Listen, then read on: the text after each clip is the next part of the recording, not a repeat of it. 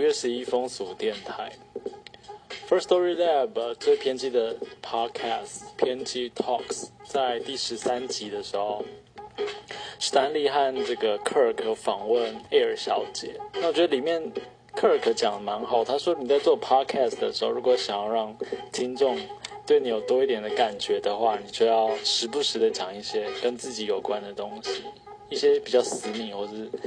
就是会让观众跟你产生连接。那可是风俗电台在报新闻，我就在想说，哎，那我新闻应该要追求比较，比如说资讯的传递或是客观的东西，要怎么样可以跟这个个人的情感连接，感觉是可以持续思考的部分。这样，所以我昨天就开了 IG 了，但现在上面就是没有什么东西，所以大家可以就是。之后再慢慢去追踪也没差这样子，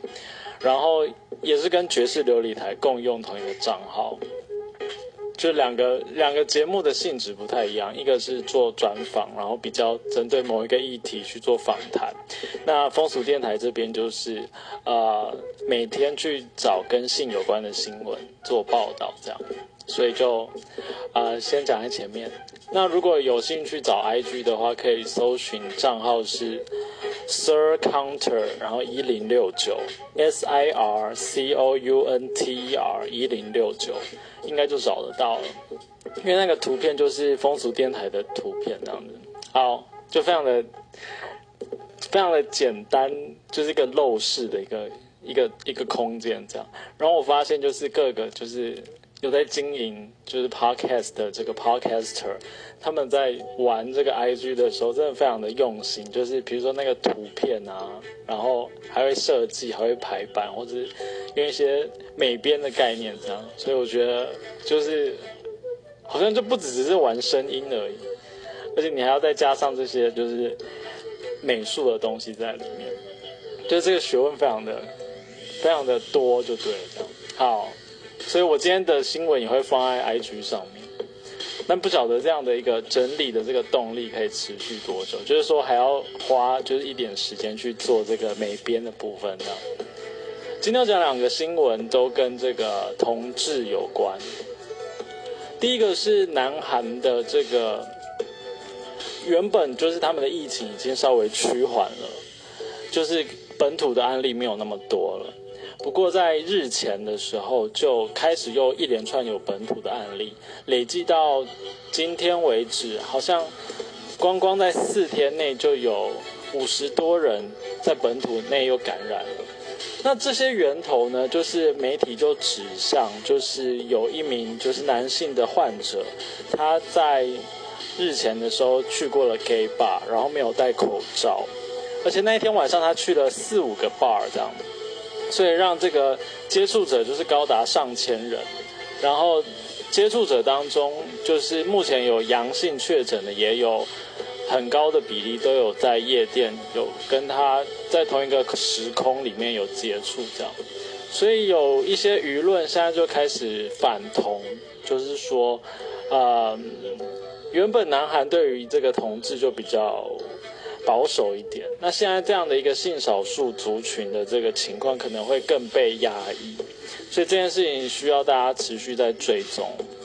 虽然他去这个人多的场合、公众场合没有戴口罩，这件事情是非常不应该的，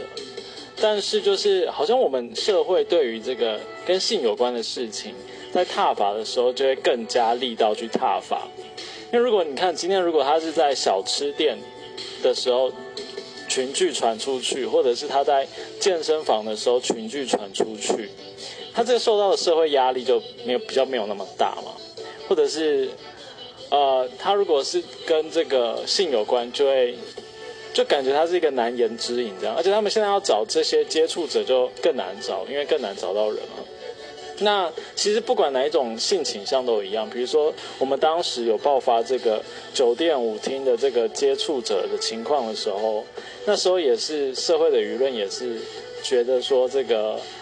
你要怎么去查这些有去过夜店的人，然后那些夜店的人跟家人之间的关系等等的情况，就是我们好像会放大检视跟性有关事情，所以我们希望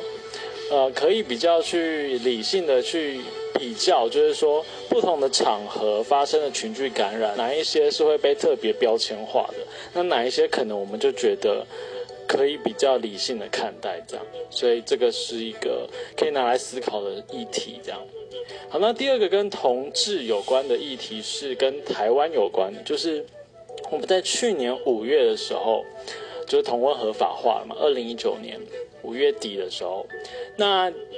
现在就即将满一年了，所以行政院在日前有举行了这个民调。那民调显示呢，有将近五成三的民众是认同目前这样的一个法律规范，这样子。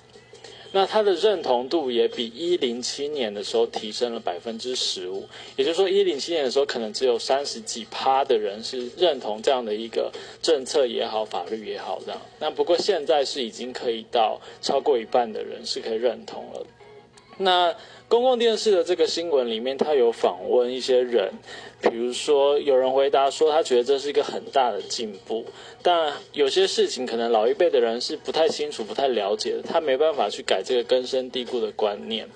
或者是说，我觉得现在这个观念已经改变了，我们就接受、尊重，那只要呃不要社会很混乱，我觉得这样是可以的，这样子。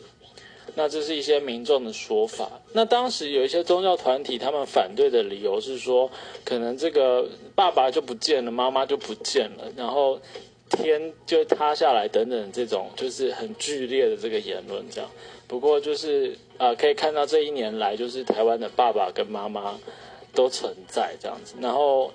目前的话，就是也没有发生，就是太多，就是剧烈的这个天天天天体之间的这些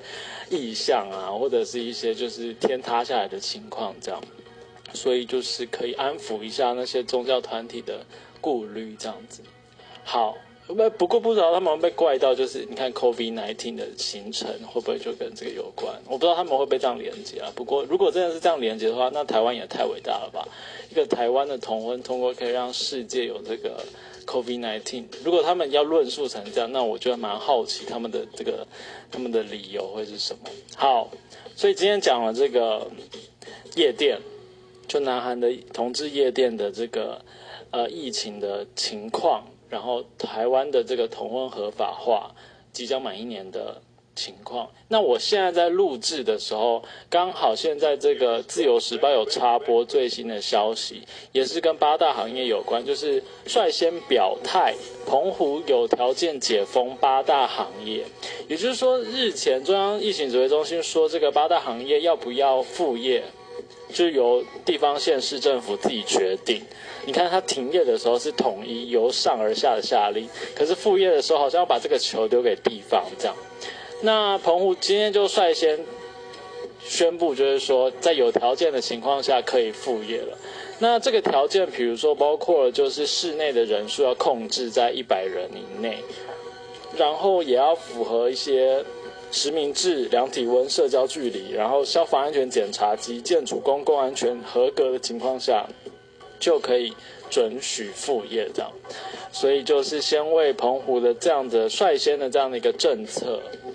来应该算鼓励吧？对啊，鼓励不会因为它是性，然后就觉得它是可以先被切割掉的的的产业这样子。他们先把它就是先先先拿回来这样。不过这也跟澎湖防疫政策也有关系啦，因为他们从